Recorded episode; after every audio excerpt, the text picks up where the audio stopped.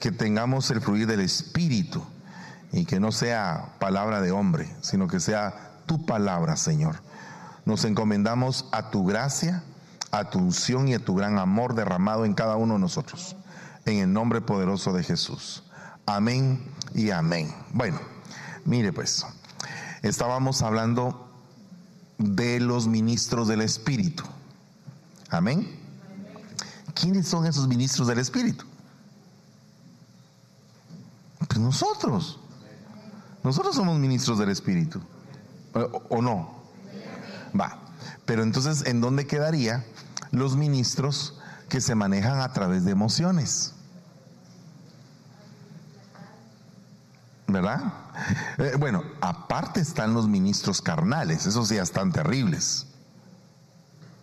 Pero yo se lo voy a poner en estas tres dimensiones. Giesi, Eliseo y Elías. Elías, arrebatado, un hombre en el espíritu se va. Eliseo se queda en la tierra a nivel de alma. Lógicamente él también era guiado por el espíritu, pero en una, en una dimensión atendiendo a las almas. Y Giesi se queda lleno de lepra, codiciando la plata de Naamán. Fíjese el punto. Entonces hay ministros que son espirituales, ministros que todavía están en el área del alma, y hago la aclaración que Eliseo se manejaba en el espíritu, pero estaba atendiendo a las almas, y Elías ya se había ido. Hago esa, esa gran aclaración. Y Giesi atendiendo la, la plata de Naamán, que también estaba atendiendo un alma, pero la estaba atendiendo por la codicia del dinero. Mientras que los otros dos en el espíritu. Ok, a partir de esto, quiero que lean este versículo y oiga lo que dice segunda de Pedro 2.2. Muchos seguirán sus disoluciones, dice, por causa de los cuales el camino de la verdad será blasfemado. Y por avaricia, por avaricia, harán mercadería de ustedes con palabras fingidas sobre los tales ya de largo tiempo la condenación no se tarda y su perdición no se duerme. Entonces hay que tener cuidado porque en ese tiempo van a haber gentes que van a querer hacer mercadería del rebaño. Y el rebaño no es ninguna mercadería. Pero entonces, ¿qué significa eso, hermano? Porque a veces, mire, se critica tantas cosas y a veces se critica las cosas sin el entendimiento, sin el razonamiento. Por ejemplo, eh, hermano pastor, esto de la cafetería no es de Dios. porque están haciendo dinero de la cafetería. Pero nadie cuenta la barriga llena y corazón contento que todos tienen. Nadie cuenta eso. Nadie cuenta que hay un lugar para hacer la coinonía después del culto. Nadie cuenta que en ese lugar de coinonía muchos empatizan, se vuelven amigos y algunos paran de esposos también. ¿En dónde te conocí? En la cafetería de la iglesia. Qué bonito lugar, ¿verdad? Pero eh, eh, el punto es que hay gente maliciosa que quiere hacer ver cosas que no son. Cuando me refiero al término mercadería, mercancía, me refiero a que está la gente siendo manipulada hacia un punto o hacia otro. ¿Para qué? No en el espíritu, sino que basados en emociones. ¿A fin de qué? De que el rebaño sea arrastrado a un despeñadero. Por ejemplo, ¿cuál es la diferencia en que gobierne un pastor y en que gobierne un asalariado?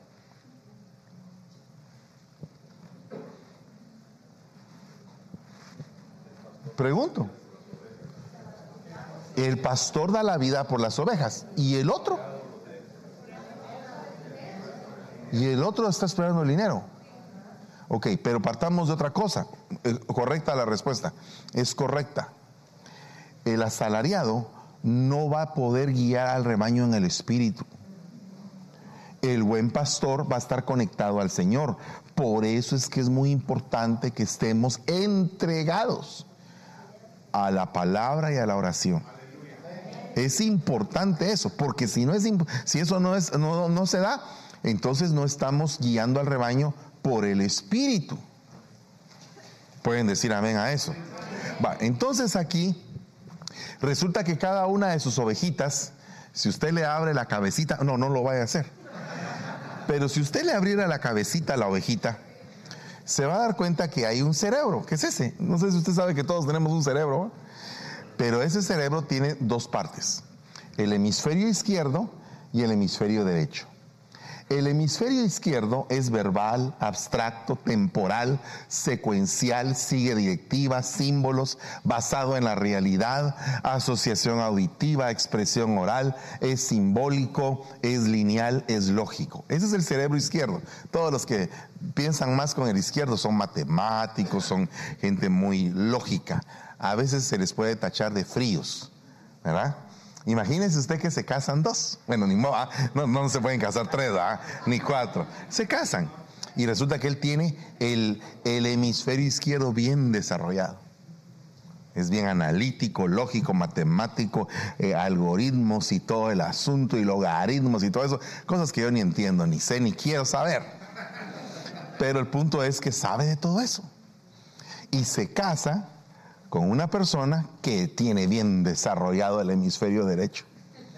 ¿Cómo será el hemisferio derecho? No verbal, analógico, atemporal, emociones, sentimientos, es holístico, visualiza, fantasioso, al azar, formas, patrones, creatividad, expresión artística, intuitivo. En resumen, me identifico más con este. Entonces, a la hora de casarse, tienen parámetros de vida diferentes, formas de ver su mundo diferente. Ahora, ¿qué pasa si de pronto ya no son solamente dos, sino que son 200 cerebros? ¿Cómo hacemos para guiarlos? Si nos basamos a guiarlos en las emociones, eso se va a volver un gran problema. Porque las emociones van a agarrar bandos, es lo primero que va a pasar van a haber bandos. Unos de un lado, otros del otro, unos siguen a Apolos, otros siguen a Cefas, otros siguen a Pablo, otros siguen a Cristo y todos son un chirmol porque todos quieren seguir a alguien. Pero ¿cómo lo quieren seguir? Por emoción. Uno no debe de seguir al ministro por emoción, debe de seguirlo por lo que tiene de Dios es solamente un motivo, es solamente un motivo. No tiene por qué uno seguir al ministro para quedar bien, no tiene uno por qué seguir al ministro porque, eh, porque para que lo miren, para ser notorio, no. Tiene que seguir uno al ministro porque ese ministro Dios lo puso para ser su pastor y él le va a dar buen pasto. Eso es lo que yo he aprendido del pastor que yo tengo.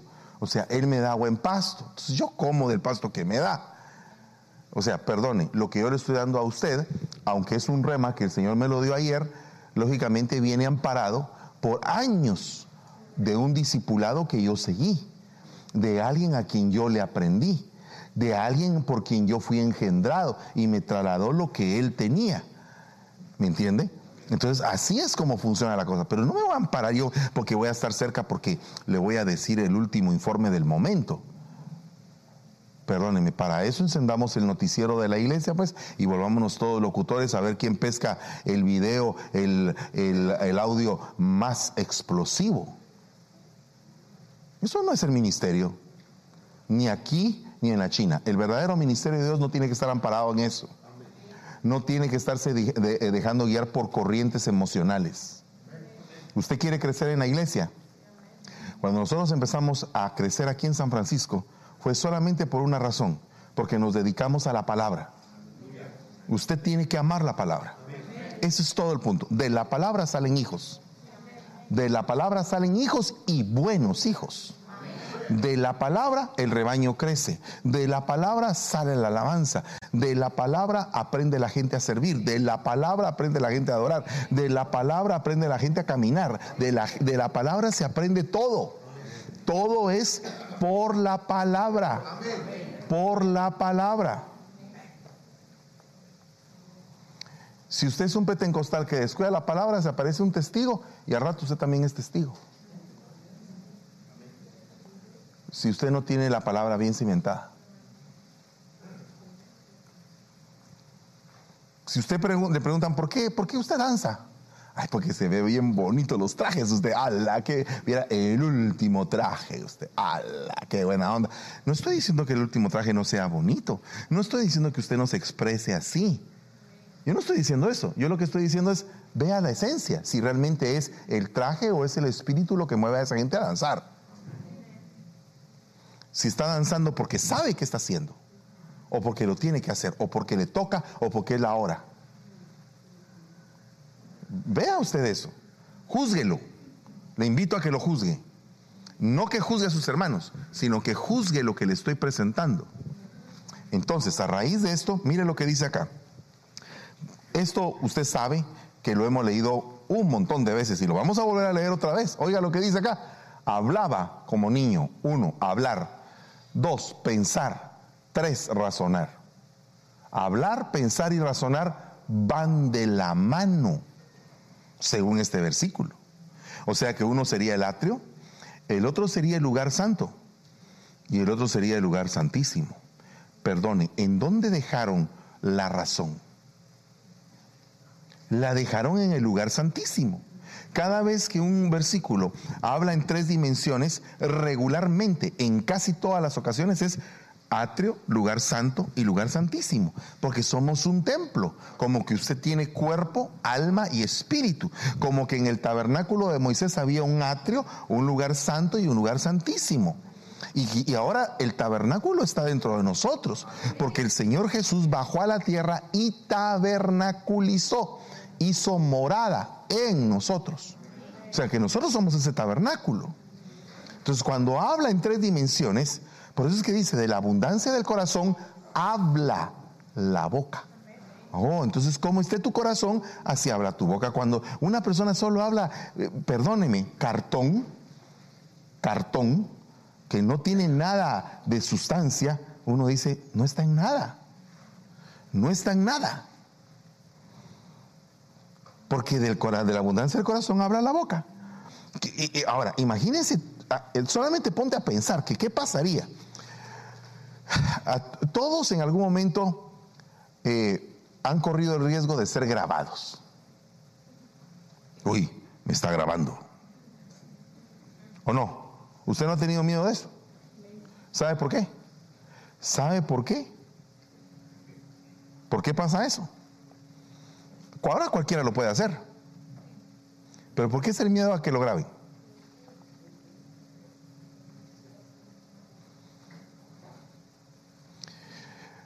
Porque va a haber un ajuste de cada una de las palabras que dijo. Pero no solamente eso. Esas palabras pueden estar sometidas a juicio. Si es un juez razonable, gloria a Dios porque va a entender lo que está diciendo. Si es un juez irracional o es un juez emotivo que va a manipular la información que le caiga en las manos, puede hacer de eso una bomba. ¿O no? ¿No lo ha visto usted en el Facebook? ¿No lo ha visto en las redes sociales que a veces agarran las palabras de alguien y ¡faz! le sacan la vuelta a la palabra? ¿No estamos en ese periodo? ¿No se recuerda usted que el Señor dice que Él iba a ser roca de escándalo? ¿No estamos viviendo el periodo de los escándalos? Y, no la gente ha aprendido a manejar el escándalo a su conveniencia. Por eso es que no es bueno estar grabando, hermanos. ¿Usted no quiere que lo graben? Pues yo no quiero que me graben. Para eso no. Ahora, si es para que ustedes coman de la palabra, sí. Pero para usar palabras para manipular o para poder querer trastornar al rebaño, eso es algo del diablo, hermano, perdóneme. Entonces, hablar, diga conmigo hablar, pensar, ¿en dónde se piensa?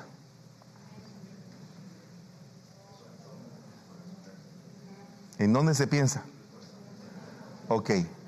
Cuando el pensamiento sube a la mente y la mente toma el control de todo el cuerpo y esa mente está sujeta a la mente de Cristo, viene un razonamiento celestial. ¿Qué fue lo que le dijo David a Abigail? Bendito sea tu razonamiento. de cómo tú ves las cosas. Porque muchas veces como lo ves, no es. Entonces hay que pensar antes de hablar. Hay que razonar para sujetar todo al espíritu. Cuando no se hace eso, la gente para haciendo mercadería. Independientemente de quién sea. Entonces fíjese que aquí hay tres cosas. La primera es la leo, que significa hablar. ¿Verdad? Pronunciar, hablar, emitir, expresarse. Juzgar. Fíjese. Predicar. Ahora, por favor, en esta última parte, cambia el versículo anterior y en lugar de decir hablaba como niño, como esa palabra la leo en griego, también significa predicar. ¿Qué pasaría si dice predicaba como niño? Me pregunto una cosa, ¿cuántos de ustedes han predicado como niños? ¿Usted ha visto en algún momento a pastores que están en el altar y tuvieron un problema, eh, por ejemplo, en su casa o con alguien, y entonces el altar lo usan para tirar toda la situación? Ok, ese está predicando como niño, porque no está razonando las cosas, no las está llevando a un orden espiritual sino que está un orden de puro hígado. Sí, es un orden biliar. Está sacando su hiel ahí. Pero lo peor del caso es que no está sacando pasto. Entonces está conduciendo al rebaño a un lugar de hiel, a comer amargura. Segundo, oiga lo que dice, froneo. Eso significa ejercitar la mente. Es la palabra pensar. Amén. Pensar, entretener o tener un sentimiento o una opinión. Estar dispuesto mentalmente, ¿verdad? Pero fíjese que aquí dice pensar, sentir, tener un mismo sentir, sentir la misma cosa, solícito, poner la mira en algo, cómo va a ser el modo en que se van a hacer las cosas. Todo eso significa froneo. Esa es la parte donde dice pensar. Ahora, ¿cómo piensas? Ejercitas tu mente ¿Cómo piensas? Por ejemplo, yo no sé si a ti te ha pasado que cuando el Señor te cambió la dimensión, ya a veces no podías, eh, digamos, hacerte entender o no te entendían tus mismos hermanos de carne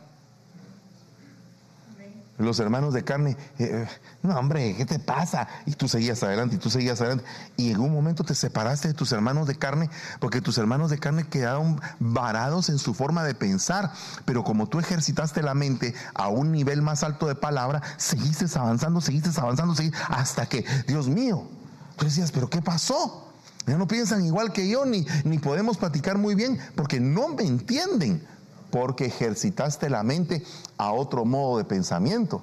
O sea, perdón, se logró hacer el coco wash. ¿Me entiendes? O sea, el coco wash significa te lavaron el cerebro, sí me lo lavaron. No solamente el cerebro, los ojos, la lengua, todo. Ya, ya no hablo igual, ya no oigo igual, ya no veo igual, ya todo quedó diferente. O sea, te separaste. Ahí es donde se ejecuta el momento profético donde dice el Señor, yo no, no van a creer que vine a traer paz, vine a traer espada. Pero ¿qué es, qué es esa espada? Cuando la palabra, fíjese, la espada penetra hasta lo profundo de los tuétanos y discierne la frontera entre el alma y el espíritu. Entonces cuando llega la gente dice, ah, Jesús entró y por eso es que hay espada, aquí nos estamos agarrando todos en la casa. Momento, Analicemos si es porque Jesús llegó o porque todos querían pelear. Hay que ver cuál es el punto, porque no es así. Eh, no hay que aplicarlo de esa manera. Hay que aplicar de que la espada entró en esa casa y definió lo que es del alma y lo que es del espíritu. ¿Verdad? Y por último, eh, no por último del mensaje, sino que por último del versículo. Yo, sé, yo sé, hermanos, de que a veces la palabra como está, es magistral, a veces eh, la gente está, ¿de qué está hablando? Ya lo perdí, no, no sé ni de qué está hablando. Pero si a alguien le pasa eso, levánteme la mano y dígame, ¿me puede explicar otra vez? Y yo con todo gusto se lo explico, no ahorita, pero después sí. Oiga lo que dice aquí, logisomai, de donde viene la palabra lógica, logi, logi, que significa hacer un inventario, estimar. Fíjese, también significa guardar rencor, inculpar, atribuir, tener por cierto. Por favor, guarde esa palabra donde dice guardar rencor. ¿Qué significará eso? Volvamos al versículo de Pablo. Hablaba como niño, pensaba como niño, guardaba rencor. Como un niño.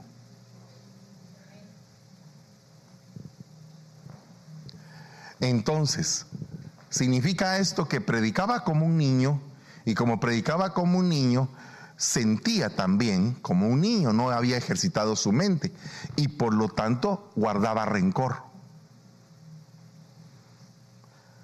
Significa que ese cerebro estaba trastocado, aunque era predicador. ¿Se da usted cuenta? ¿Pablo era predicador o no era predicador? ¿Era apóstol o no era apóstol? Pero ¿cuándo era que Pablo guardaba rencor? ¿Por qué lo guardaba? Me pregunto, ¿por qué cree usted que Pablo guardaba rencor? Pero, contésteme, hermano. Dígame algo. Equivóquese. ¿Ah?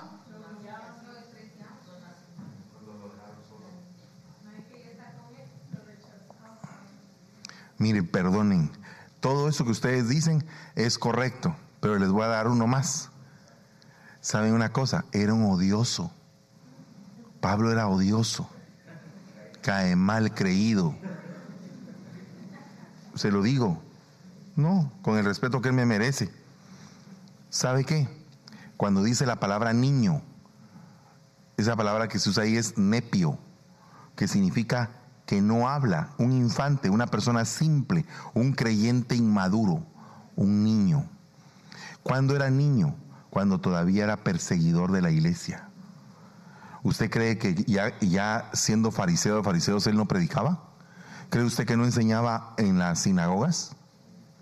¿O cree usted que Pablo estaba ahí nada más a los pies de Gamaliel por no hacer nada? Pablo ya enseñaba, se le consideraba hebreo de hebreos y en cuanto a la ley fariseo e irreprensible. Fíjese, o sea, perdóneme, Pablo a esas alturas era un doctor de la ley. Él sabía las escrituras las leía, tenía acceso a ellas, eh, pertenecía a una secta, a una, a una doctrina de las más rigurosas de su tiempo. O sea que el tipo, si alguien sabía de palabra, era Pablo, pero era odioso, era perseguidor y era el perseguidor no de cualquier gente, de la iglesia. Entonces, óigame, ¿cuántas potestades hemos estado viendo hoy? Le voy a explicar la potestad del perseguidor. Uno no puede estar persiguiendo al rebaño. Me recuerdo que había un hermano por ahí que le pusieron, le dijeron, mira, ¿y dónde está el hermano aquel? Ah, Saulo, me dijeron. Saulo, le dije. ¿Por qué le dicen Saulo? porque era el perseguidor de los cristianos. Entonces, hermanos, hay gente que persigue a sus hermanos dentro de la iglesia. No les enseña, no los forma con amor, no los trae y le dice con paciencia qué tiene que hacer, los persigue. Mire, perdóneme, el rebaño no es de vacas no es de vacas, es de ovejas. El rebaño es de ovejas. ¿Cuántos dicen amén? Sí, el rebaño es de ovejas. Si usted quiere expresarse puede levantar las manos. Pero, pero mire, el rebaño es de ovejas. Entonces no esté persiguiendo a la gente. Porque eso es un espíritu nefasto. ¿Entiende lo que le estoy diciendo, hermano? Oiga, otro niño. Este ya no es un niño caprichoso. Fíjese, este es otro niño. Ya no es el que hablaba como niño, pensaba como niño y tenía rencor como niño. Ya no es aquel niño inmaduro y caprichoso que le diera un puesto de gobierno. Ya no es aquel niño sin experiencia que empezó a construir un gran templo sin experiencia. No, ya no es ese niño.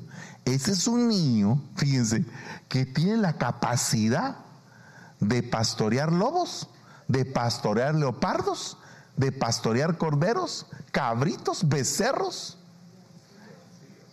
Y como decía yo hoy, gallinas y demás animales domésticos. Hasta un chuchito estaba siendo pastoreado por ese niño. ¿Qué fue lo que pasó? Perdón, ¿qué fue lo que pasó ahí para que ese niño fuera el pastor el que conducía a toda la clase de animalitos que habían? Porque mire, hermano, dentro del rebaño hay unos hermanos que uno se les acerca y entonces así, así. ¿Y, ¿y este qué le pasó? ¿Por qué es así? ¿Verdad? No, no. ¿No se da cuenta usted que hay algunos hermanos que son así? Ah. ¿Verdad? Ese es el hermano leopardo. Hay otros hermanos que son meros, meros falsos, meros falsos, así que eh, siempre dicen amén, amén, hasta que de repente uno los descubre que empiezan a decir ¡au! Peor si es luna llena. Ese es el hermano lobo. ¿Se recuerda usted del poema del hermano lobo? Ah, otro día se lo voy a decir. No. El hermano Cordero. El hermano Cordero es el que, el que va al matadero. Ay, ¿cuántos quieren ser hermano Cordero? Ay, el hermano que sufre por todos. Y todos estos, hasta un cocodrilo que andaba por ahí suelto, los pastorea este niño. Entonces yo me pregunto, ¿cuál de los dos niños quiere ser usted? ¿Este niño o el caprichoso? Esto me lleva a pensar una cosa. ¿Cómo era usted de niño? ¿Qué tipo de niño fue? Deje esa pregunta así en el aire. Eh, por favor, pregúntese. Diga, ¿qué tipo de niño era yo?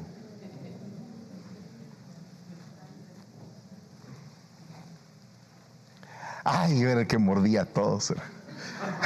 A mí me decían el huracán Ramírez, hermano, porque eh, eh, mordía, pescaba a todos. Era un relajo yo.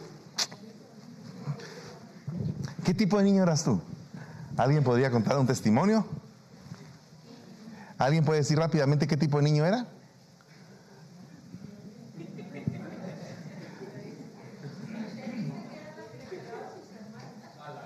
La que le pegaba a los hermanos. Baja que se te quitó esa maña, mija. Baja, gloria a Dios. Mire, eh, por favor, eh, Cartagena, ponete de pie, mijo. Imagínese usted a Josecito de niño. Mírelo, qué lindo. ¿Verdad que sí? ¿Verdad que sí? Es un osito, chiquito. Ahora ya creció. Sentate, hijo, gracias. Me imagino que haber estado con una su paleta comiendo, no sé. A ver, ah, ah que veniste por acá. Contá. Contá. Mire, esta línea verde me, me, pusieron para que no haya pastor caído. Ok.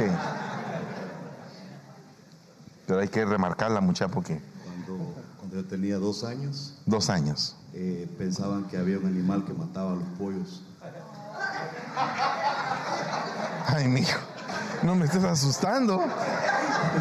¿Me estás, ¿Me estás queriendo intimidar? Era yo que les pegaba con un palo. Ay, muchachito, mataste a los pollos. Ya de grande me di cuenta porque yo no sabía, estaba pequeñito. Ah, bueno. es, serio, un monte chiquito. Eh, tremendo, amigo. ¿Cuánto pesaste cuando naciste? Siete. Ah, siete. Eras chiquito. Ah, era flaquito. o sea, con pura soya. Con, pura soya. Porque la leche me hacía daño. O sea que la que tuvo la culpa de tremenda hermosura es aquella que está allá. Aleluya, gloria a Dios. Allá vio. Lindo. ¿Cómo se tiene que ver a sus hijos? ¿Cómo, cómo ve a sus hijos usted? ¿No, no, no los ve chiquitos todavía? ¿No, ¿No le pasa eso? Que ya están así viejones y llega así eh, con su pelo parado y sus ojotes y, hola papá. O su muchachita que antes era la que estaba a la par y ahora ya está casada y todo. Y Dios mío, dice. Qué situación, ¿verdad? ¿Cómo cambia la vida? O sea, ¿me entiende? No lo estoy diciendo con queja ni con dolor. Solo estoy diciendo que uno no deja de ver a sus hijos chiquitos. ¿Verdad?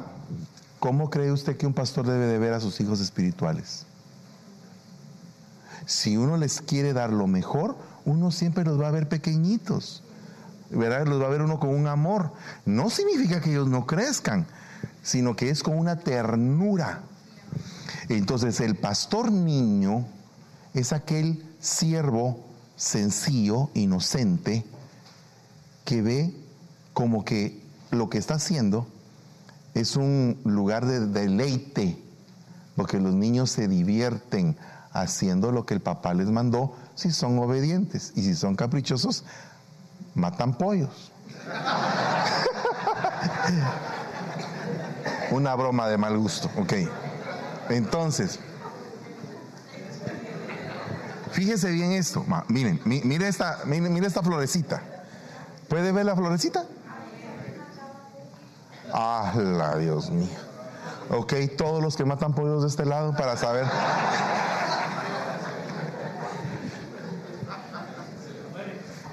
Voy a contar el lugar de ella que no quiere hablar. No, no sé si ustedes han visto un niño. Me mataba los pollos, los ah. los descuartizaba.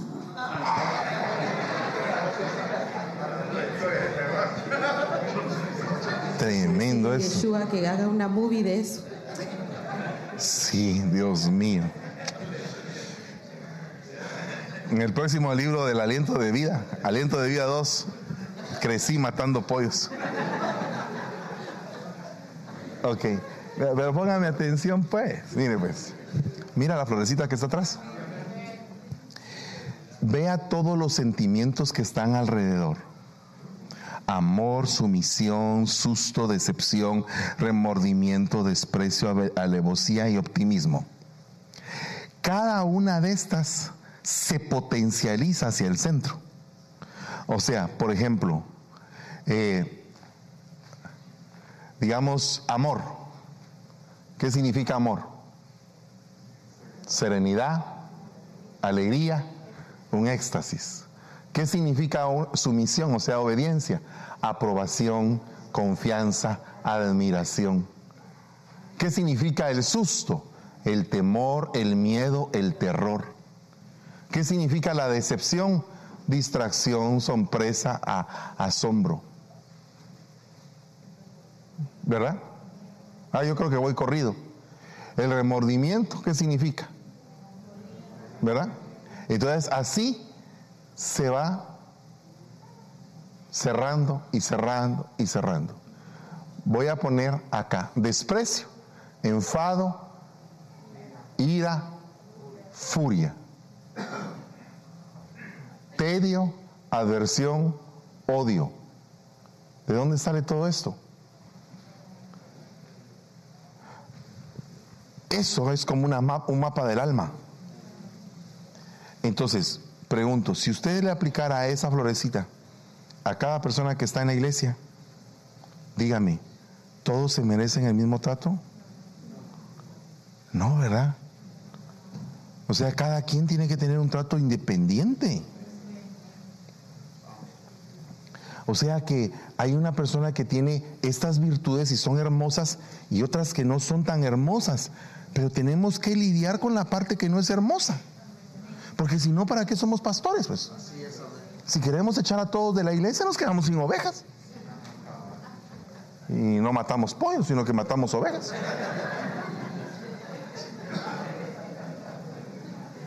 ¿Se da usted cuenta? Entonces, mire, pues, oiga, oiga, oiga, oiga, oiga, oiga, oiga, oiga, oiga, mire, si vivimos, si vivimos por el Espíritu, andemos también por el Espíritu. Estos son los que causan divisiones, dice. Individuos mundanos que no tienen el Espíritu. Entonces no, no hay que poner división, hay que multiplicar, hay que sumar, no dividir. Amén. Imagínense los que dividen iglesias. ¿Qué dice ahí? Y el rebaño se va con el divisor. Y prefieren al divisor que al enviado. Porque el enviado los regañó y los puso en su lugar. Y el divisor les dijo, ay papadito, mi chiquitillo, mi mumumú, venite para acá conmigo. Tómate una tacita de café. Ya será doña Florinda, va. Entonces todo lo que es manipulable, al final llega el día en que no va a permanecer. Por mucho tiempo puede ser que prevalezcan, pero llega el día en que se funden. Llega el día en que se funden, tal, o se vuelven a dividir. Otro les divide. ¿Por qué? Porque no crecieron sanamente, hermanos. ¿Y sabe por qué dividen? Porque no son enviados nunca ya llegaron al tiempo de ser enviados. No, que se espere, que se espere. Espérese, espérese, espérese, espérese. Tim Marín de dos. No, porque entonces estaríamos contrariando la palabra de Dios. La palabra de Dios dice claramente que Él nombró, reconoció, ungió, delegó apóstoles, evangelistas, pastores, maestros, profetas para la capacitación de los santos, para la obra del ministerio, no para apropiarse del rebaño y sentirse dueños de las almas que compró Cristo con su sangre. Por el amor de Dios. Si usted tiene un hijo capacitado y usted está creciendo, mándelo.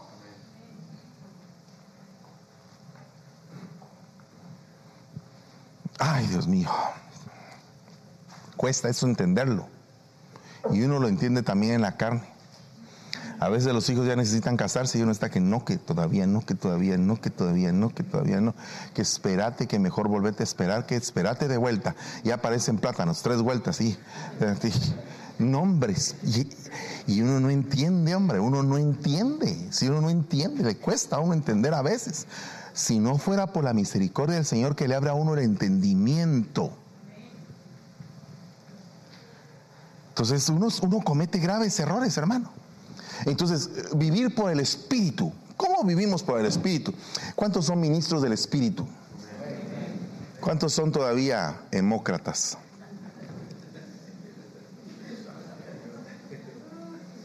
Ah, está fuerte la cosa, ¿va? Hoy sí estamos así, pero con los tacos por delante. Porque, lógicamente, el Che no vino. Ganó Argentina y no vino. Ok. Mire, pues, el ministro del Espíritu. Si es ministro del Espíritu, tiene que tener las funciones del Espíritu, ¿no? Por lo menos en la Biblia hay 23 funciones del Espíritu. Por lo menos 23. ¿Qué es lo que hace el Espíritu? Llevar y guiar. Llevar y guiar. Mire, solo eso es un tema. Mañana lo vamos a dar durante el día. Hablar a través de las personas expulsar demonios, dar poder, bautizar y llenar, conducir a la adoración, enseñar la verdad, conectar con Dios, brindar ayuda, enseñar el futuro. Solo ahí hay diez. Un ministro del Espíritu, del Espíritu tendría que hacer esto. ¿Es usted ministro del Espíritu? Y si no es ministro del Espíritu porque usted no está haciendo esto, ministro de qué es entonces?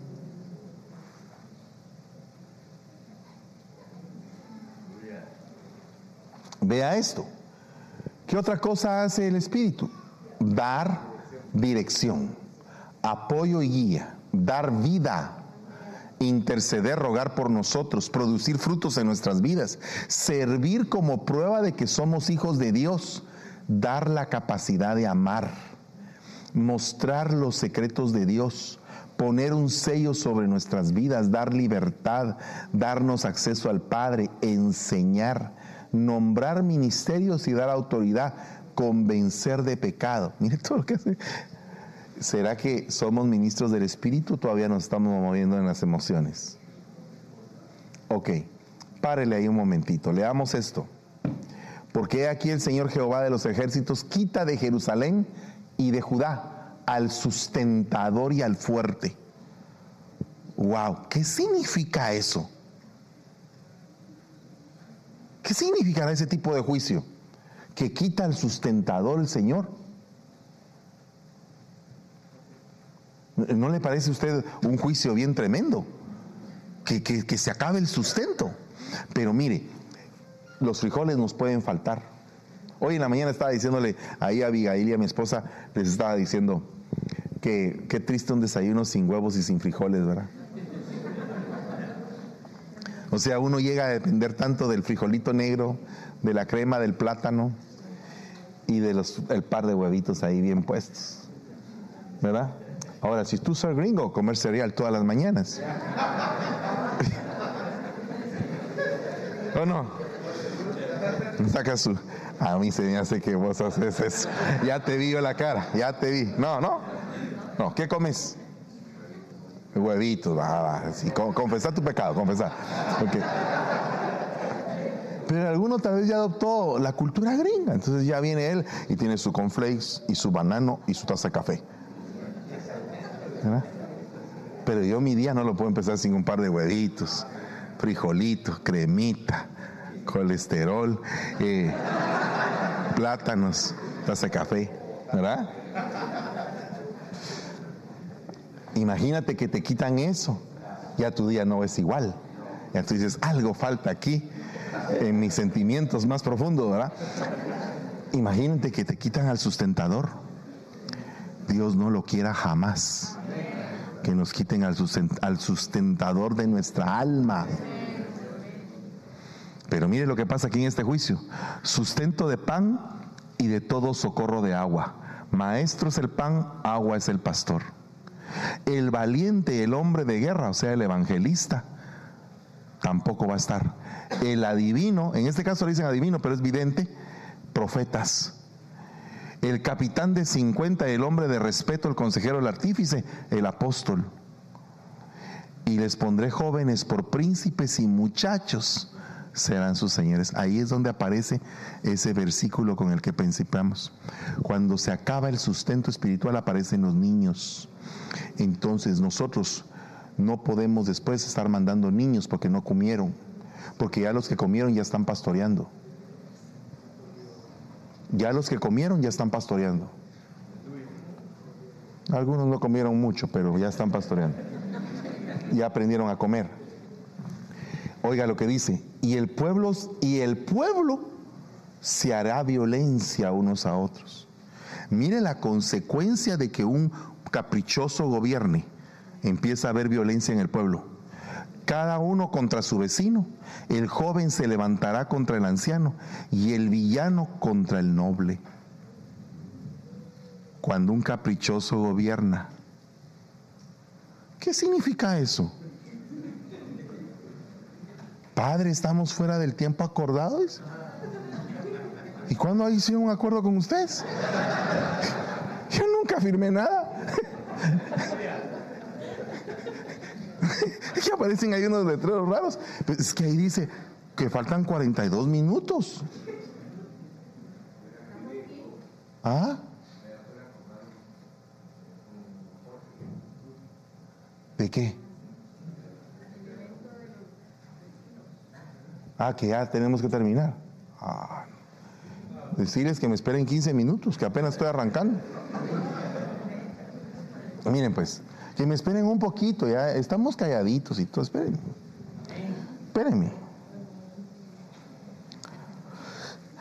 Es que, es que esta es la parte profunda, hombre, si estábamos ya profundizando. Espérenme, ahorita estamos profundizando. Mire pues, pues arruinada está Jerusalén y Judá. Ha caído. Jerusalén es la ciudad de la paz, lo equivalente a la palabra. Judá es la alabanza. Palabra y alabanza han caído.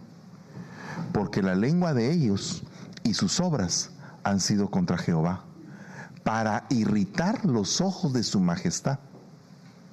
La apariencia de sus rostros testifica contra ellos porque como Sodoma publican su pecado, no lo disimulan. Perdón, ¿hay que disimular pecados?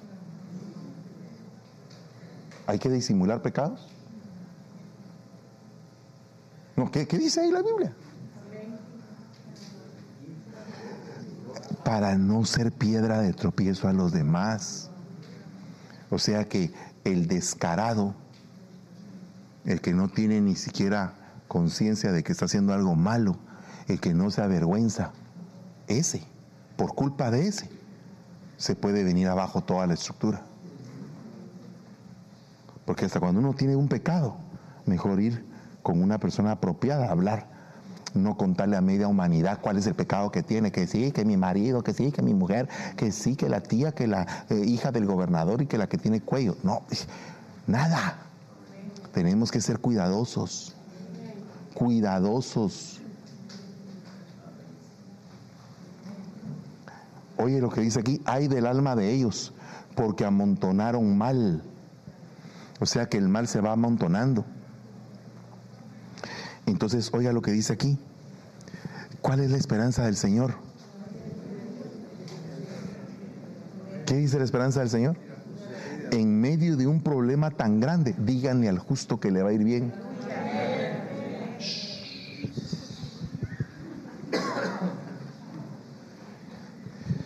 Díganle al justo que le va a ir bien. Ay del impío, mal le irá, porque según las obras de sus manos le será pagado. ¿Qué es el impío? Es aquel que conoció la piedad pero la desprecia. Perdón, el impío va asociado a la iniquidad. Va de la mano. Entonces el impío es el que practica la iniquidad. El que, el que planifica pecar. Ese es un impío.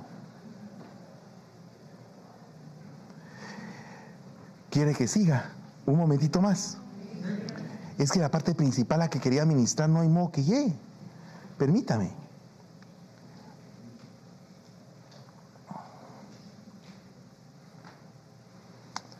Entonces aquí aparece otro clavo. Los opresores de mi pueblo son muchachos y mujeres se enseñorean de él. Pueblo mío, los que te guían te engañan y tuercen el curso de sus caminos. Entonces aquí se da un levantamiento que es la Isha Mashal, que es la hembra varona. En el campo espiritual se entendería como una lesbiana que quiere ocupar el cuerpo de el, el lugar de hombre. Porque Ish es varón, Isha es varona. Mashal significa gobernador o gobernadora. Ahí se lo voy a demostrar con qué. Entonces, fíjese, fíjese lo que le voy a leer. Apacenten la grey del Señor, dice. Esa es la misión de esta, de nuestras congregaciones. La visión que yo tuve es esta. Apacenten la grey del Señor que está entre ustedes, cuidando de ella. ¿Cómo la vamos a cuidar? En cinco fases.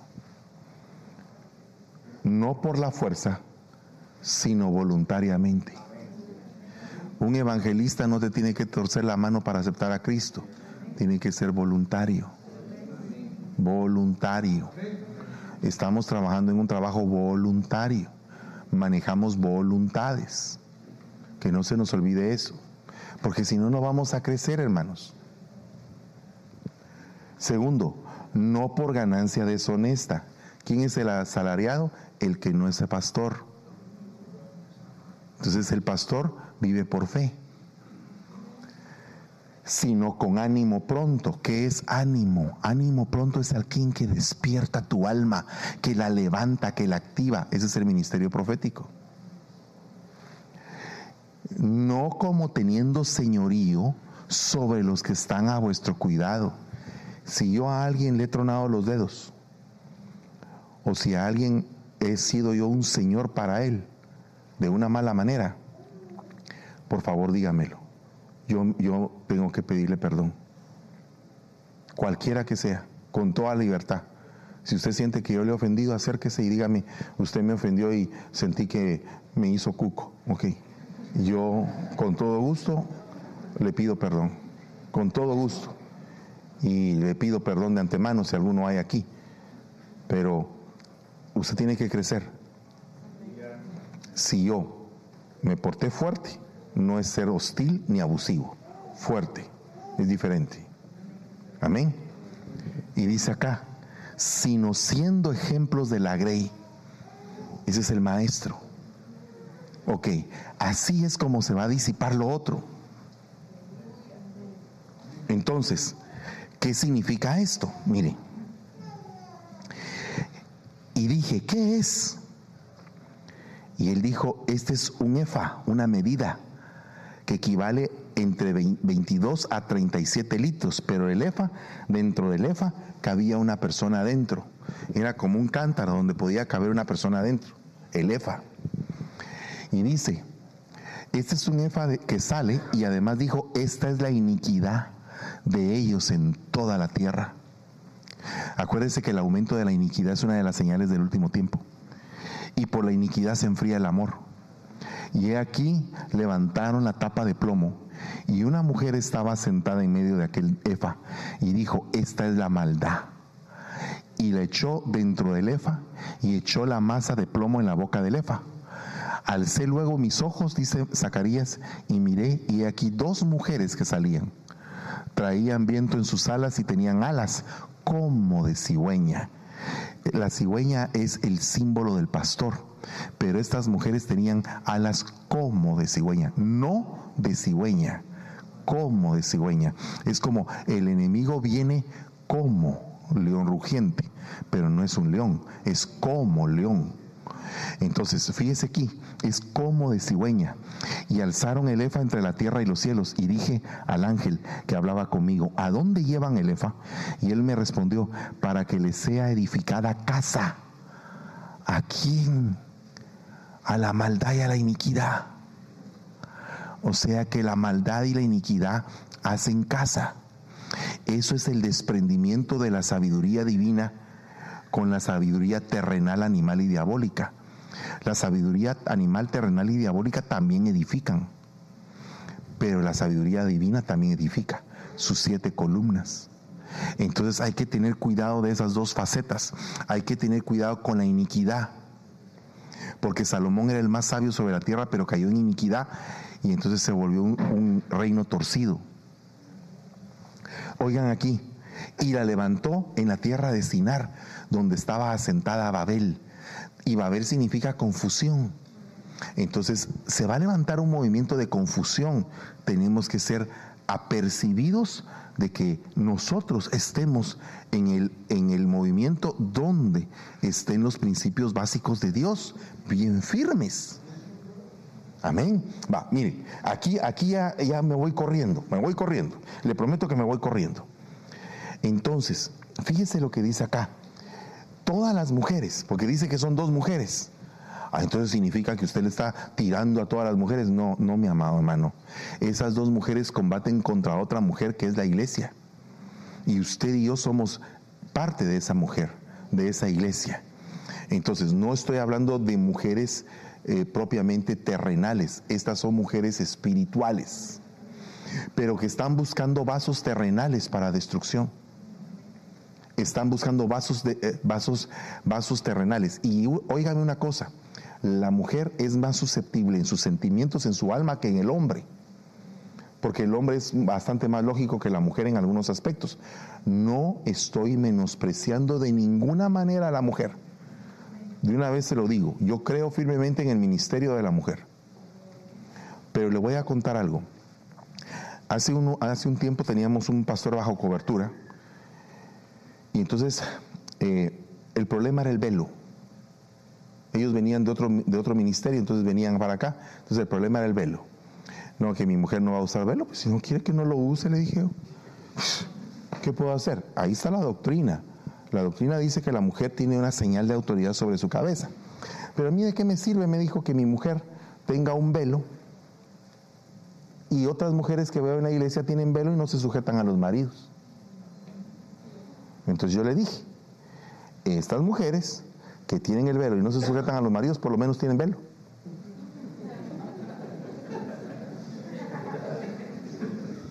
¿O no? ¿O no? Pero hay otras que no tienen ni velo y tampoco se sujetan. O sea que esas están doblemente peor. Se lo dije. Dicho y hecho. La mujer se divorció, tiene otra relación y él se quedó sin iglesia y se quedó, se desbarató todo. Ahora, ¿cómo, hermana, cómo está puesto tu velo? ¿Por emoción? ¿Porque alguien te lo regaló? ¿Porque te lo dieron el día en que pediste cobertura? ¿Por qué tienes el velo? Por causa de los ángeles. ¿Cuáles? ¿Qué es lo que están hablando aquí? Están hablando de que la mujer que tiene velo tiene una señal de autoridad. Señal. Una cosa es la señal y otra cosa es que lo haga. Pero por lo menos tiene la señal. Pero entonces, ¿cómo tiene la señal si no lo hace? Si no hace lo que tiene que hacer, si no se sujeta, si no hace lo que una mujer piadosa debe de hacer, entonces la señal, ¿cómo está puesta? Está puesta por ostentación.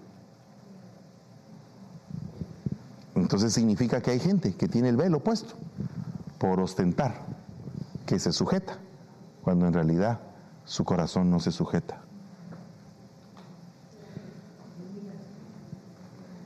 Oiga lo que dice acá.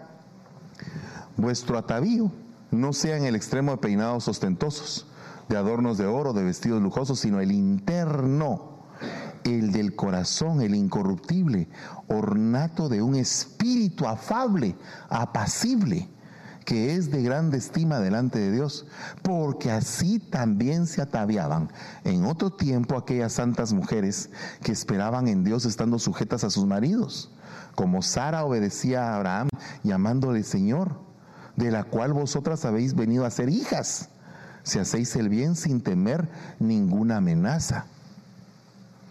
¿Qué es lo que pasa? Se recuerda que dije que el hombre tierno se iba a volver hostil y que la mujer tierna se iba a volver hostil. ¿Por qué pasó eso?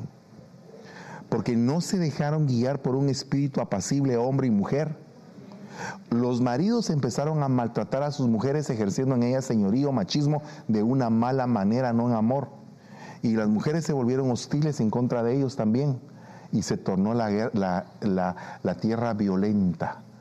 Entonces dígame, ¿el espíritu apacible no es un arma de guerra? Eh, óigame, ¿el espíritu apacible no es un arma de guerra? ¿Qué es un espíritu apacible? ¿Qué es un espíritu afable? Es un espíritu que se entrega, es un espíritu dispuesto, es un espíritu orientado a buscar la paz. Ok, ya aquí está el concepto. Oiga, llevo, según mi cuenta, llevo 61 minutos. O sea que ahorita acabo de cumplir una hora, según mi cuenta. No sé cuál sea su cuenta, pero su, su reloj está descompuesto.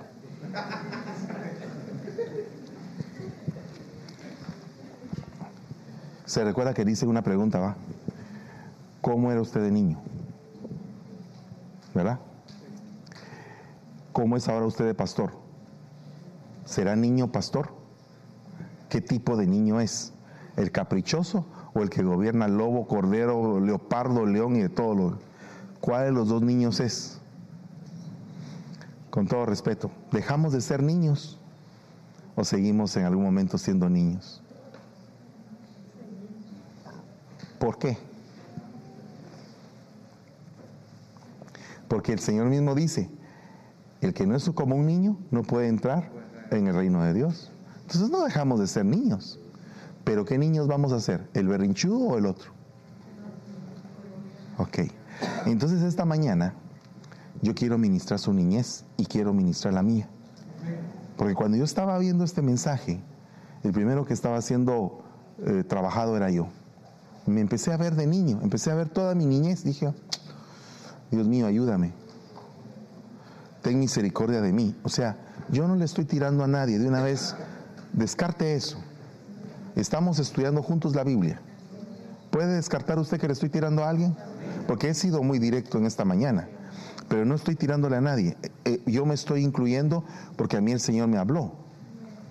Entonces fíjese que le voy a hablar de cinco niños. que están atrofiados. Espérame, mi amor. Espérame. Siéntate, mi amorcito. Yo sé que ya vamos a terminar. espérate. Hoy sí te detengo, perdóname. Cinco niños. ¿Cuántos dicen cinco niños? Ah, oiga, pues. Mi hijo, ellos no tienen que entrar aquí, ¿va? Va, entonces, que se esperen ahí. Calladitos. Mire, pues. Todo está bien, ¿va? Eh, Todo está bien. Ya ellos tienen la culpa, si en caso. Hablando de los niños, ¿va? No se ría solo. Saque su teléfono y ponga un emoji ahí. Ok, mire pues. Oiga lo que le voy a decir. Estos niños, de seguro, más de algunos, han de ser ustedes, porque yo también estoy ahí. El primer niño es el niño bastón de la vejez. Este niño bastón de la vejez viene a cumplir un rol específico en el clan o en la tribu o en donde está, en la familia, el ser el encargado de cuidar a sus padres cuando los mismos estén viejos y necesiten de cuidado. ¿Ok? ¿Cómo va a hacer usted eso? Fíjese, ahí hay dos ejemplos. Jonatán era un niño que corrió con su papá, corrió con su papá, aunque su papá estaba haciendo las cosas malas, él seguía corriendo a la par de su papá. Hasta que murió juntamente con su papá. Y perdone, ¿le tocaba morir a Jonatán? ¿Por qué murió? Porque por emoción se pegó a su padre. Cuando él, sabía que el ungido era David, él sabía que con David había un pacto y que David lo iba a salvar. Muchas personas corren con ministros viejos equivocados sin oír primeramente a Dios, porque lo siguen por emoción. Hay ministros que son viejos y que están equivocados. Y, el, y el joven está ahí y no se sale de ahí. ¿Qué significa eso, mi amor? Ah, tu emoji. Ahí está. Agarren el emoji de la hermana pastora, madre y Débora y amiga y hermana y todo lo, demás. Ahí está. Enseña tu emoji. mi. Ahí está. Ah. Entonces todos pueden sacar su emoji que quieran. Ahí les dices tú cómo lo haces. Va, mira pues. Óiganme bien pues. Ya dejen el emoji. Espérense niños, cálmense. Oigan, hay ministros, ya pastores, que siguen a otros ministros equivocados viejos por emoción. Porque se sienten responsables del ministro que aunque está equivocado, aunque saben que se pueden llevar a todo el rebaño del despeñadero, quieren seguir por emoción pegados. Esto me refiero a coberturas, me refiero a ministerios, me refiero a todo. Están equivocados y ahí quieren estar. Y uno dice, pero, estás equivocado. E- Está equivocado, están haciendo cosas equivocadas. Sí, pero aún y cuando yo ahí estoy. ¿Por qué está? ¿Por el Espíritu? Puede ser en algún momento. Pero puede ser que más seguro pueda estar por emoción. La emoción del vínculo mató a Jonatán. No quiso separarse de su padre. Segundo, Génesis 37:10. Él contó a su padre y a sus hermanos y su padre lo reprendió y le dijo, ¿qué es este sueño que has tenido, José? ¿Acaso yo, tu madre y tus hermanos vendremos a inclinarnos hasta el suelo ante ti?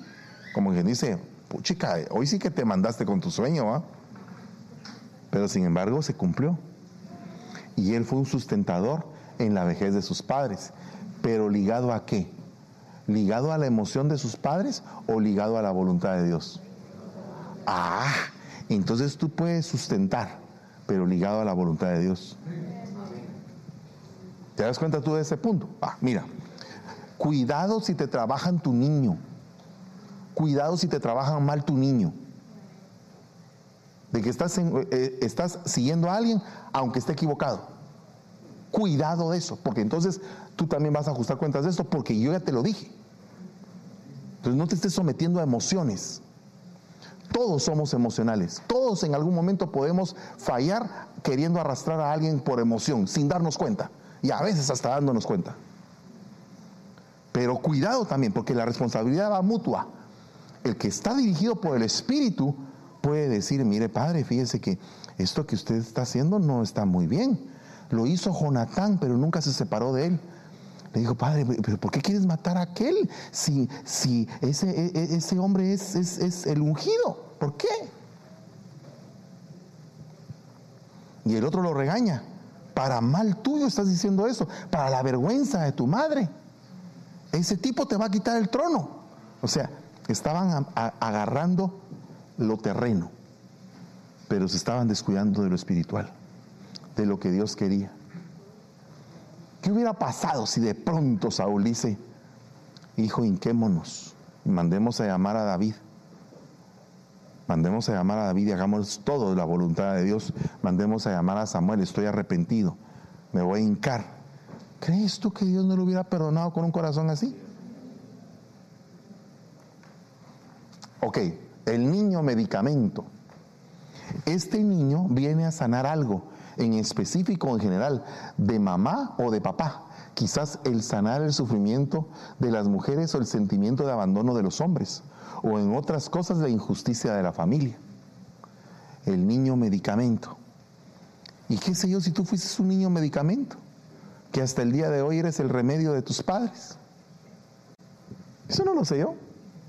Pero oiga lo que dice acá, Ana le daba una doble porción su marido, pues él amaba, aunque el Señor no le había dado hijos. A su debido tiempo, después de haber concebido, Ana dio a luz un hijo y le puso por nombre Samuel, diciendo, porque esto se lo he pedido al Señor.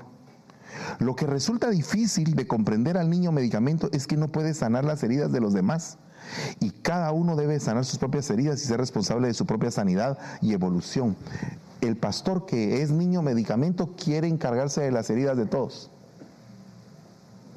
Porque fue creado para ser medicamento. Y hay heridas que el rebaño tiene que ir sanando solo. Entonces hay obreros inciernes que son futuros pastores y que se dan cuenta que el pastor general no atiende a todos, sino que algunos otros los deja que se curen solos. Pero entonces, como fueron niños medicamento, entonces el obrero que está abajo del pastor dice, como el pastor no los atiende, los voy a atender yo. Mamita, el pastor no te ha hablado, ¿verdad? Pero aquí estoy yo para ti. Yo siempre voy a estar para ti porque aquí, porque, ala, como es injusto el pastor, lo tiene abandonado. Porque fue mi niño medicamento. cuando sea pastor medicamento y no pueda atender las heridas de todos y quiera tratar a todos con emoción, no va a poder, porque la emoción no prevalece sobre el espíritu, jamás. Mire, usted me dice, ¿usted ha sanado a la quebrada? Sí. ¿Ha sanado a la enferma? También. ¿Ha ido en busca de la pérdida? También. Yo he hecho mi trabajo, pero a veces el Señor te dice, a Él no lo vayas a buscar. ¿Qué pasó con, qué pasó con, perdónenme, qué pasó con este hombre, con este Samuel, que era el niño medicamento? ¿Quiere que le diga cuándo era, cuando el gran profeta Samuel estaba operando en sus emociones? ¿Cuándo qué? No, chicos, miren, oiga lo que dice ahí. Samuel no vio más a Saúl hasta el día de su muerte. Y Samuel lloraba por Saúl lloraba emocionalmente, pues el Señor se había arrepentido de haber puesto a Saúl por rey sobre Israel. Y el Señor dijo a Samuel, ¿hasta cuándo te lamentarás por Saúl? Deja ya a un lado la emoción. ¿Qué dice el Señor? Después de que yo lo he desechado para que no reine sobre Israel. O sea, ¿qué estás tú atendiendo a gente que desechó el Señor? por el amor de Dios. ¿Y qué pasa si el pastor tiene un trabajo con un altivo de la iglesia, que es altivo y que aparte de eso tiene billete, por eso es altivo? Y se topa con un niño medicamento, que es obrero o que es anciano. Entonces el niño medicamento viene, ay, mire, señor Pistudo, pobrecito usted, véngase aquí conmigo lo voy a atender yo, yo lo voy a llamar, yo lo voy a... a- a- entonces el pistudo dice, este me lo compro yo. Y es, una, es un juego de espíritus. No es sano, es enfermo. Y por eso aparecen los niños medicamentos. Entonces, si usted fue un niño medicamento como pastor, cuidado de estar metiéndose en emociones de que, porque Ana era la que había pedido en medio de una enfermedad y aquel había venido como medicamento, ¿o no? Llena tu cuerno de aceite. Te enviaré a Isaí de Belén, o sea, te enviaré al tronco que yo he elegido para levantar el linaje eterno. Porque de entre sus hijos he escogido un rey para mí. El niño emergencia. Ese es un estudio. Es un estudio. El niño emergencia. Está comprobado. Son personas que saben muy bien manejar cualquier situación, ya que fueron creadas con ese propósito. Deben de estar disponibles para cualquier situación. Debo de permanecer cerca de mi familia para cualquier emergencia. Viajan, pero no se mudan muy lejos de la familia. Porque son los niños de emergencia. Ese es el pastor que a las 2 de la mañana la oiga, eh, hermano, fíjese que tengo un problema. Sí, mijito, yo voy y deja a toda la familia y deja todo por ir a atender a ese hermano que después se le va de la iglesia. Y que los verdaderos hijos lo ven y dicen cómo mi papá se fue. Nos dejó abandonados y encima de eso se le fue la gente. Porque se dejaron ir por la emoción.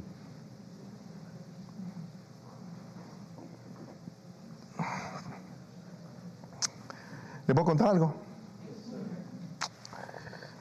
Estaba en un dilema en el carro. Ayer, anteayer. Para que vea usted que no es que yo le esté tirando a usted. Indirectas. Son puras directas. ¿Verdad? Pero ahora me la voy a tirar yo. Me la voy a tirar yo. Mire, estos días estaba yo, bueno, estaba en una situación compleja, pensando en muchas cosas. Entonces iba yo en el carro y en eso me llamaron de un lugar. Hermano, se está muriendo mi mamá. Usted que es aquí, que es allá, que es buena onda, que es el tipazo de los tipazos y que aquí, que allá, que piquiriquitiquiti. Ah, ahí apareció la estrella otra vez, que ya tengo 200 puntos. Gloria a Dios. O dice, se te acabó el tiempo, papadito. No, estrella. Ok, estrella. Perfecto, gracias. Ok, gloria a Dios. Entonces, miren, pues, es que yo ya no muy miramontes de aquí para allá. Ah, allá estaba otro. Ah, gloria a Dios. Ahí está. Ahí estamos Aquí hay otro. Va, gloria a Dios. Eso es muy bueno. Ya aparece la sala de diputados del Congreso de allá, ¿va? Sí, no. Bueno, ok. ¿Qué les estaba contando yo? Ah, sí, que aparece la llamada. Pastor, usted, nos conocimos en tal parte. Yo, mire, tengo el problema de que mi mamá está enferma, pero no es por dinero que tengo el problema, porque tengo suficiente dinero, pero en este momento no lo tengo en mi poder. Présteme 200 dólares. Ay, Dios mío, dije, oh Señor Jesucristo. Pero me tocó el, el momento de... ay. Le dije, para ver, porque yo dije, esto será cierto, no será. así? Dios mío, yo en aflicción ahí delante de Dios. En eso de pronto, viene y le dije, mándeme la foto de su mamá. Entonces me mandó la foto de la mamá que estaba efectivamente enferma en un hospital. Dije, bueno, me mandó la foto. Mándame el teléfono del hospital. Llamé al bendito hospital. No me contestaron. Pero sí existía el hospital. Dije, está bien, pues bueno. Al final le paré mandando el dinero porque me dijo que me lo iba a reponer en la tarde. No sé qué tarde. No esperaba que me lo repusiera, la verdad. No esperaba, no esperaba que me lo repusiera, sinceramente. La verdad no esperaba que me lo repusiera. Sabía que lo iba a dar entregado. Pero yo dije esto. ¿Y qué pasa si esto sí es cierto? Y de veras sí se necesita y, yo voy a cerrar mi mano. No. Lo di. Al final, hasta el día de hoy, como ella ya no me llamó, ya no me dijo, ya no entendí que fue una emoción.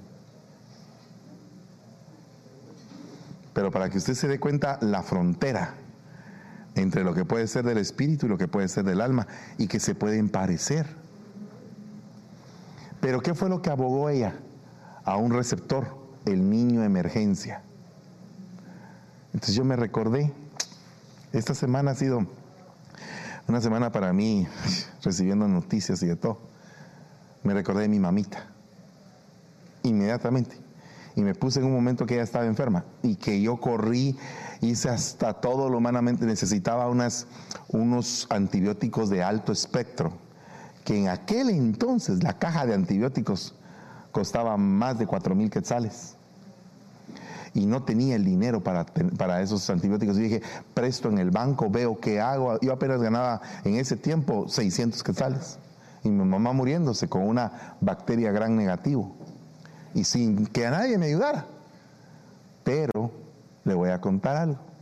Un año antes había un compañero en el, en el banco que necesitaba él uh, empezar a trabajar de visitador médico. Y entonces me dijo, mira, mira, Fernando, no me alcanza para comprar mi carro de visitador médico. Pedí un préstamo vos y a tu nombre y yo te lo voy pagando conforme vaya vendiendo la visita médica. Entonces yo había prestado 800 quetzales para comprarle el carro a mi amigo del banco. Mi amigo compró su carro y me lo empezó a pagar. Pero en el momento de la crisis, cuando no sabía yo en dónde comprar las benditas, eh, se llamaban Rosepin en aquel entonces, era el último antibiótico de la moda, era el top de los antibióticos en ese momento, el Rosepin. Llamo yo a mi amigo, Pedro se llama, le digo, Pedrito, ¿no sabes vos quién me pueda conseguir unas, ampollas Rosepin porque a un menor precio? Vos me dice, faltaba más yo acabo de entrar a trabajar a Roche. Venite para acá a las oficinas, te voy a regalar toda la caja.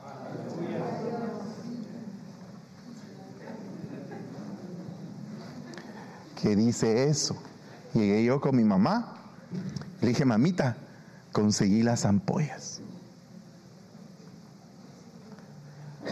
¿Qué significa eso? Yo soy un niño de emergencia. Yo soy un niño bastón. Entonces muchas de las actitudes que ustedes ven conmigo funcionan así. Pero tengo que sujetar mi alma para que sean las cosas del Espíritu y no que sea mi emoción. Pero a veces mi emoción me traiciona. Entonces yo le pido a usted que usted identifique qué niño es. Porque puede ser que usted sea un niño de emergencia. Ay, de emergencia, hermano, no me llame así. Pero tal vez usted nació para eso. O usted es un niño medicamento. Pero no se ha dado cuenta que en el pastorado muchas veces usted funciona en ese niño, en el canal de ese niño. Puede ser que usted en la vida o en su familia, usted pueda decir, ¿por qué es usted protagonista? ¿Verdad? De su familia, porque usted es el protagonista de su familia. Pues porque toda la vida fui protagonista. A temprana edad mi papá me dio una carta y me dijo, eh, vas a hacerte cargo de tu mamá y de tu hermana. Y yo con ocho años, protagonista. Después, en la, familia protagonista, en el tiempo que fue el golpe de Estado eh, de Guatemala, yo salí con mi bicicleta a traer a todos mis primos, hermanos y todo, y dando vueltas en la bicicleta porque había golpe de Estado y que podían haber bombazos. Protagonista. Entonces, eh, cada vez, en muchas áreas de mi vida, protagonista. Entonces, ¿qué puedo hacer? Si así fue formado, mismo que voy a estar oculto, así. Eso hacen los vampiros, ¿no? Pero los protagonistas nos ponemos al frente aunque nos toque llevar todo el asunto.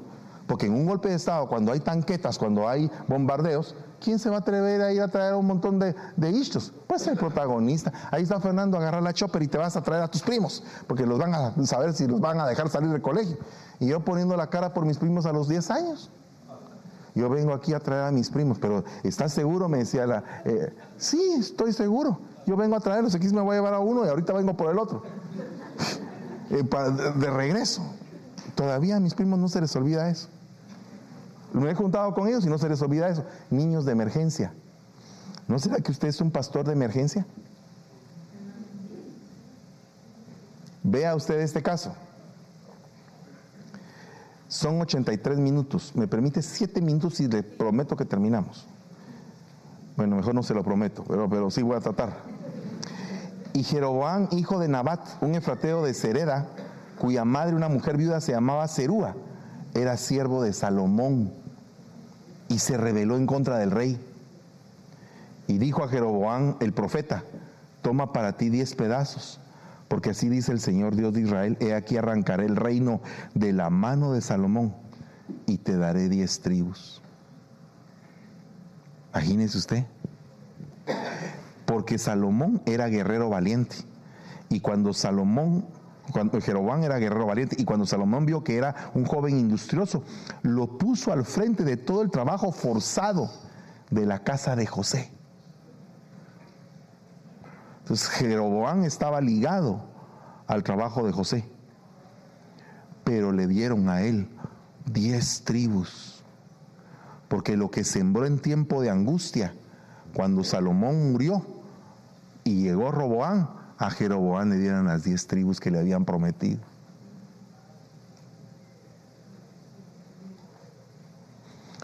Hay que tener cuidado. Saltó el niño de emergencia en su momento. El niño basura. Ay, Dios santo. Este, este es un caso. Lo leemos juntos. Mire lo que dice ahí. Suele darse en la mayoría de casos en familias muy estructuradas donde las normas a seguir son muy estrictas. El nivel de incoherencia emocional es en todo el clan. Todo se cubre, hay muchos secretos, quizás nadie expresa lo que verdaderamente siente o piensa, alguien nos ofende y tenemos las ganas de darle un palo en la cabeza, pero en lugar de hacer eso, le brindamos una sonrisa o asistimos a una fiesta de cumpleaños para no quedar mal. Toda esa basura emocional va a ser gestionada por alguien, el niño basura. Va a ser el blanco de maltratos, insultos, generalmente se encuentra en el momento justo para que alguien lo maltrate o lo insulte. Algunas frases que se encuentran, que se escuchan en consulta son, a donde quiera que la gente siempre me tiran de todo a mí. Niño basura. ¿De qué sirve la basura?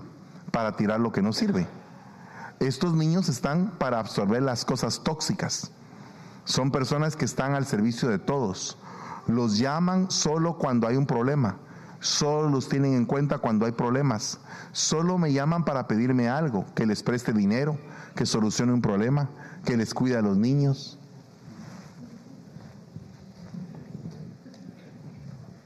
Niños basura.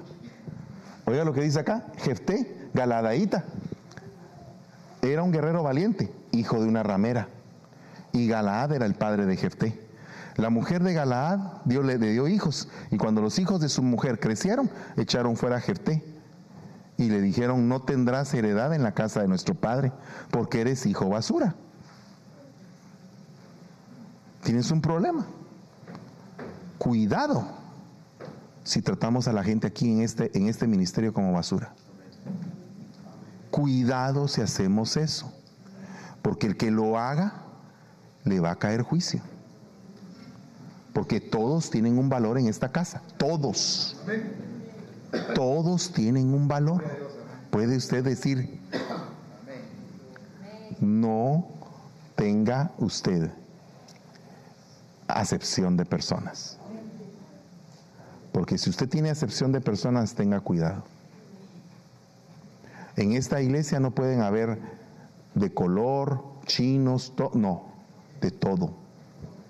Que vengan de todo.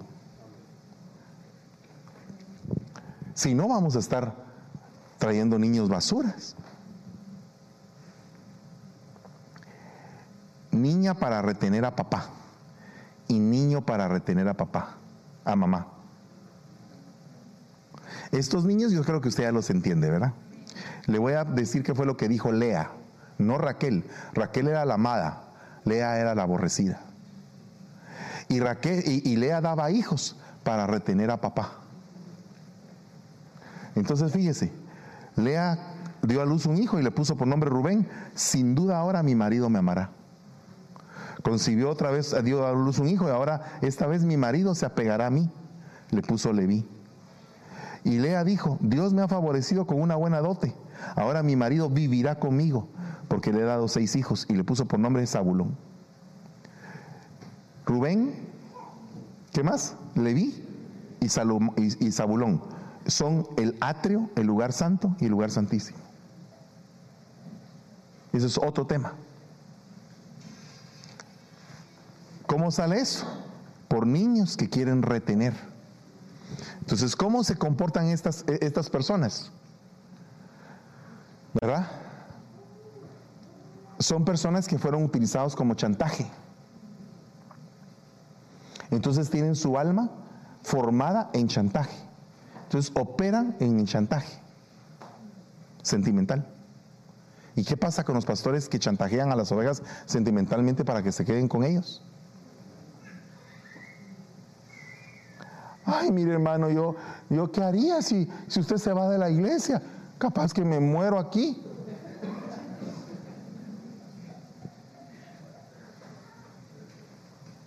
Ay, ay, siento que me estoy agitando porque la oveja se fue. ¿Será que se fue la oveja o sería la cabra?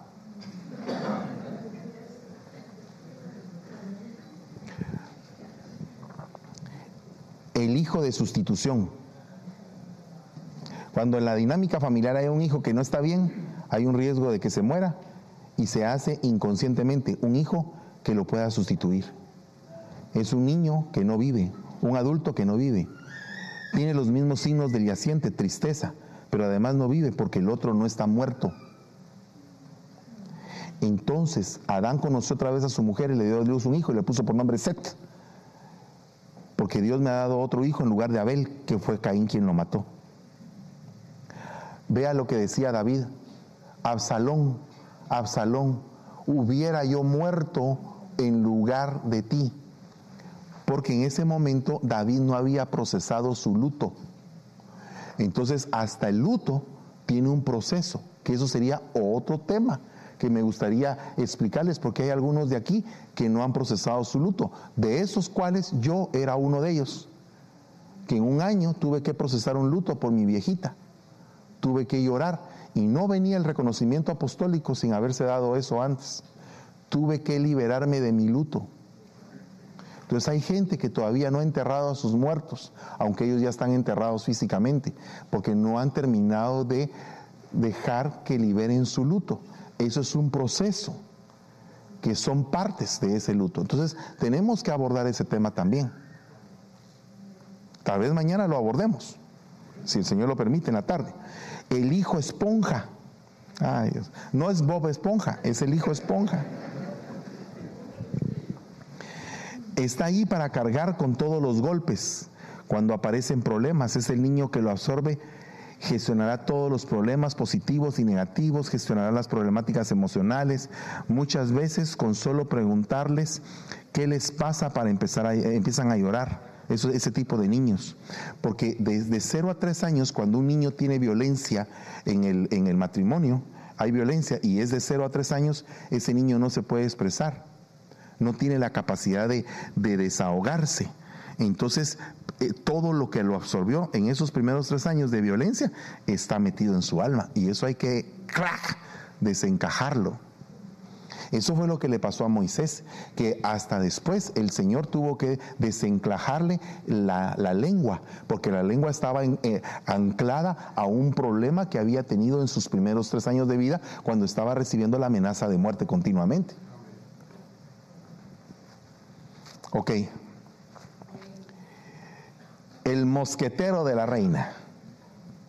Ese es el niño que se levanta en contra del papá por defender a la mamá. Hay niños que tuvieron que ponerse enfrente y les cayó a ellos para que su mamita no fuera tocada. Ese es el mosquetero de la reina.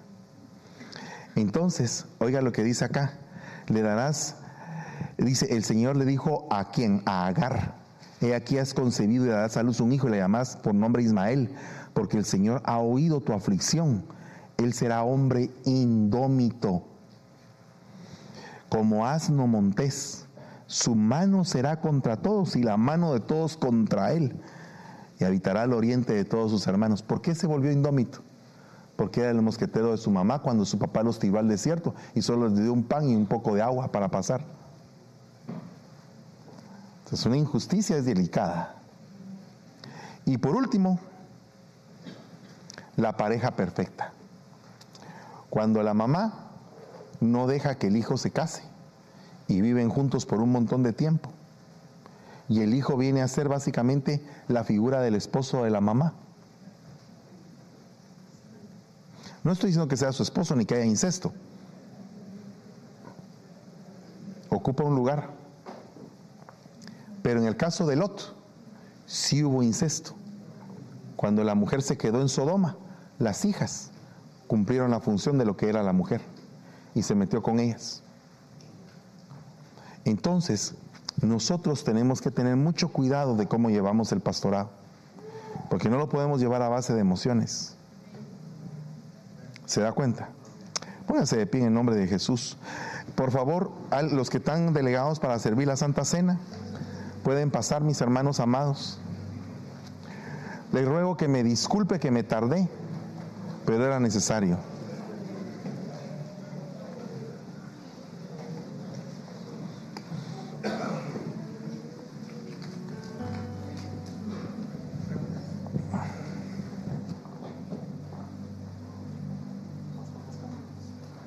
Después de la Santa Cena. Pasemos la Santa Cena a servirla, por favor, mis hermanos.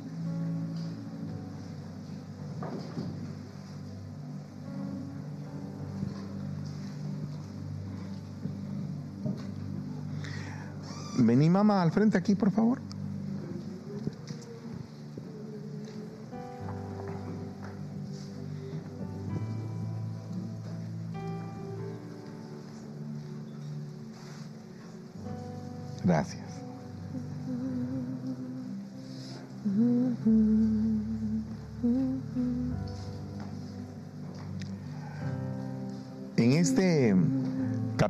3.12, oiga lo que dice acá. Los opresores de mi pueblo son muchachos y mujeres se enseñorearon de él. ¿Quiénes eran esas mujeres? ¿No serían las madres de esos muchachos? Entonces, hoy yo quiero ministrar al niño que hay entre ustedes. Porque no sé en qué situación te puso el Señor en tu vida probablemente ni querías estar ahí, pero la vida misma, el Señor permitió que vivieras el ser un hijo de emergencia, el ser un hijo medicamento, ser un hijo, un hijo del sostén de sus padres. Y llega un momento en el cual nosotros tenemos que ver la panorámica de cómo es que estamos llevando nuestro gobierno, porque nuestro gobierno debe de mejorar. Yo debo de mejorar como apóstol. Debo de mejorar un montón, un montón. Y ustedes deben de mejorar como pastores y pastoras.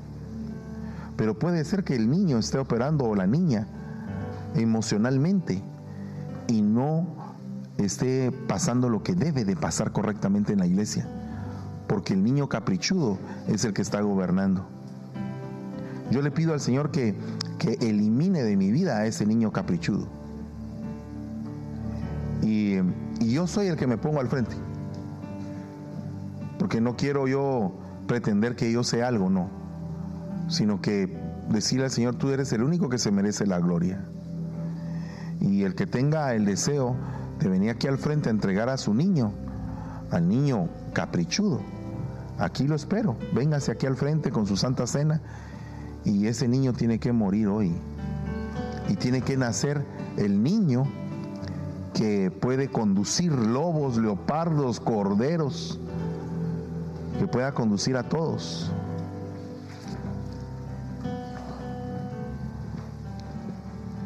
En el nombre de Jesús,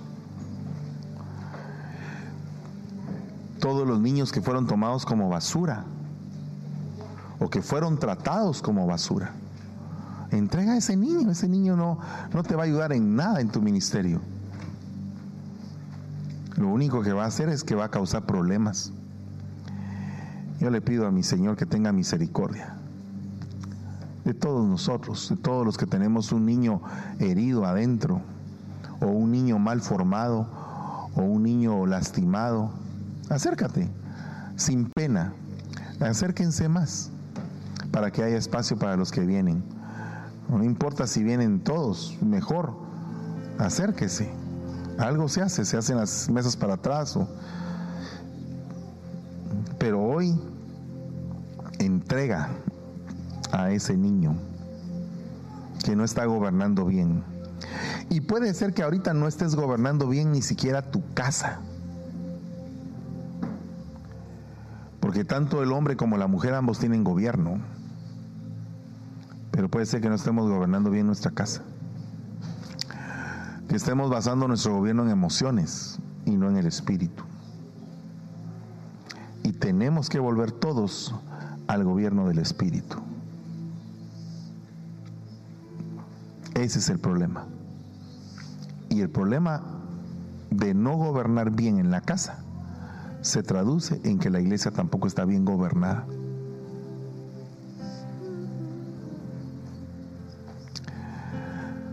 Padre, en el nombre de Jesús, una vez más venimos delante de ti a pedirte perdón, a suplicarte que tengas misericordia de nosotros. Que nos ayudes a entender el proceso que estás llevando en nuestras vidas, en nuestras almas. Que nos ayudes a entender qué tipo de niños éramos. Y de saber si vamos a ser ese niño caprichoso o vamos a ser ese niño conducidor, ejemplo, inocente, espiritual. Ese niño que puede conducir a lobos, que puede conducir a leones, a leopardos. Ese niño, ese niño queremos ser. Queremos en la inocencia de nuestra de nuestro espíritu, de nuestra alma, poder conducir a un lugar apacible de justicia, de amor, de gozo, de entendimiento. ¿Cuál es la meta más grande? Perdonar a nuestro enemigo. Perdonarlo de verdad, no solamente de boca, perdonarlo, perdonar. De que vuelva a nacer una concordia. Y entonces el único que va a salir avergonzado va a ser Satanás. Es el único que va a salir avergonzado. Padre, bendecimos los elementos. Hoy, como te estamos comiendo y tomando, te pido, Señor, que gobiernes a ese niño, que apartes todo juicio de este campamento, cualquier juicio que sea levantado por no saber gobernar bien en el espíritu, cualquier división que se haya querido establecer, la venimos rompiendo en el nombre de Jesús. Que no sea nuestro niño el que gobierne, sino que sea el niño tuyo, tu hijo, el que gobierne los rebaños aquí representados. Aleluya. Este es mi cuerpo, dice el Señor, que será entregado por ustedes para el perdón de los pecados. Este pan lo bendecimos creyendo firmemente que eres tú el que está entrando a nosotros. Dejando atrás ese niño caprichoso, gobernado por la maldad y por la iniquidad, y pidiéndote que entre ese niño espiritual, que se convierte en gobernador de leones, de leopardos y de corderos y de lobos te lo rogamos en el nombre maravilloso de Jesús. Comamos del pan, hermanos.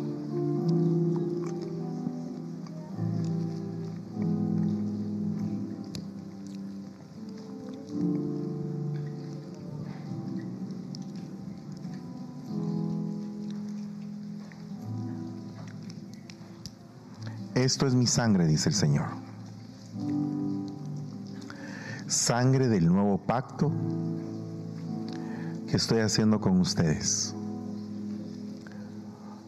¿Puedes hacer tú un pacto con el Señor? ¿Un pacto en su sangre? ¿Puedes tú decirle, Señor, tú conoces mi aflicción? mi dolor.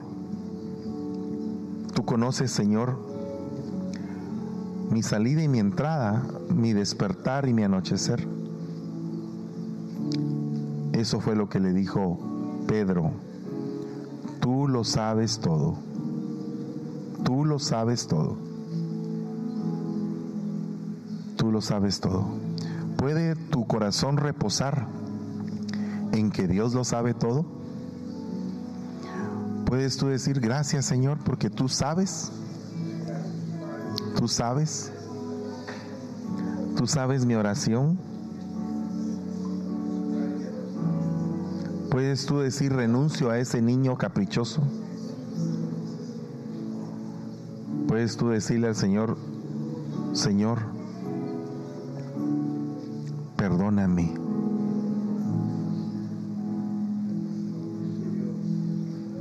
Tomemos de la copa, por favor, de la sangre en nosotros.